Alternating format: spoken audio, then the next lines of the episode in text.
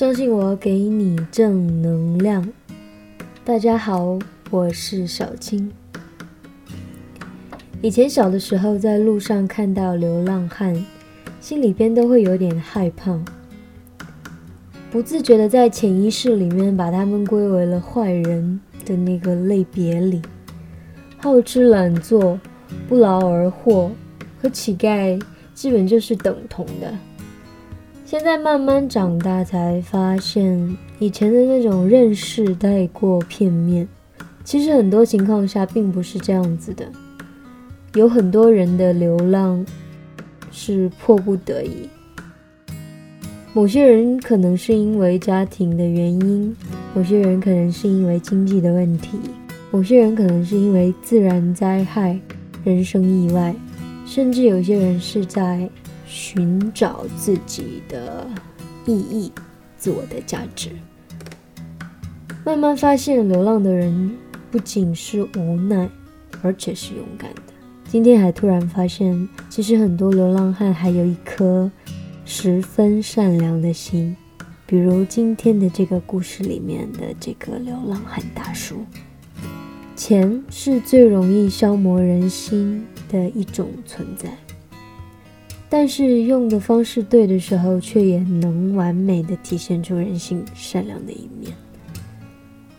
有一个外国的小哥做了这么一个实验，他想知道街头的流浪汉拿到从天而降的钱之后，究竟会有什么反应，会怎么样去对待他突然拿到的意外之财。于是他偷偷用摄像机记录了这个实验的整个过程。想要去揭露流浪汉的真实面目，于是实验就这么开始了。他来到街头上，找到一个在街头长椅子上枕着背包睡着了的流浪汉大叔，偷偷地拉开他的包，往里面塞了几张钞票，然后躲到隐蔽的地方，暗中观察。过了一会儿，这个流浪汉从睡梦中醒过来，发现包被人动过，立马检查了一下，突然发现多了一笔意外之财。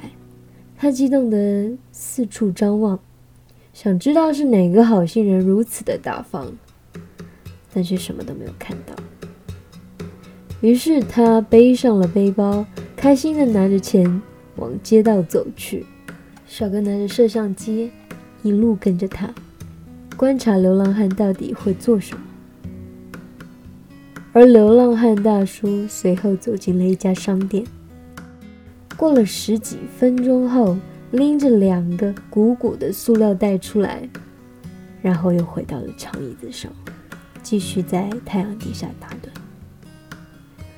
为了更深入的调查和测试，实验小哥装作路人甲。一边打电话，一边走到流浪大叔的长椅子上，假装演着借钱的戏。我真的不知道怎么办了，我女儿病得很严重，需要钱买药，可是我现在一分钱都没有。你手头方便吗？能不能借我点钱？我也不想向你开口，但是我女儿必须吃药了。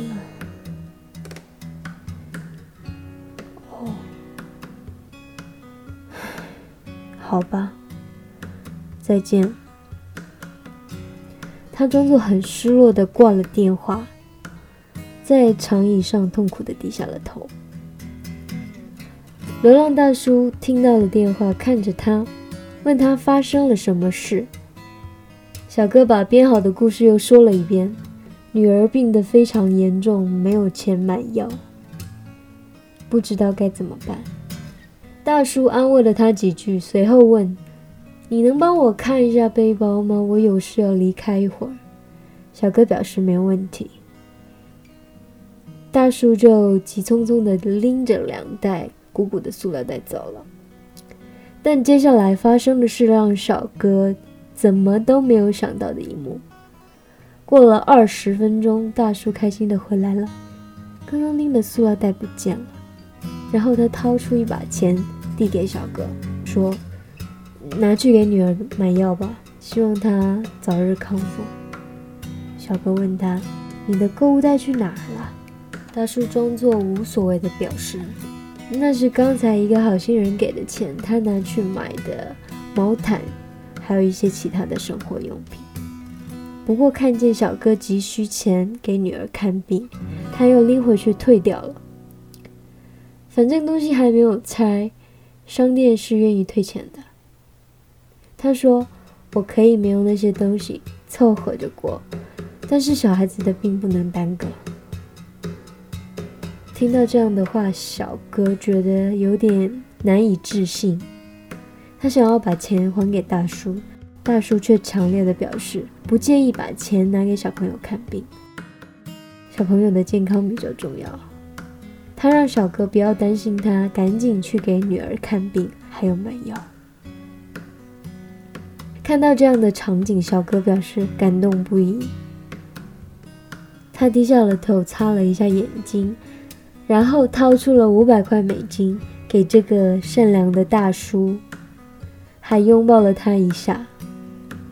哎呀，这回轮到大叔感动的泪流满面，他给小哥鞠躬表示感谢。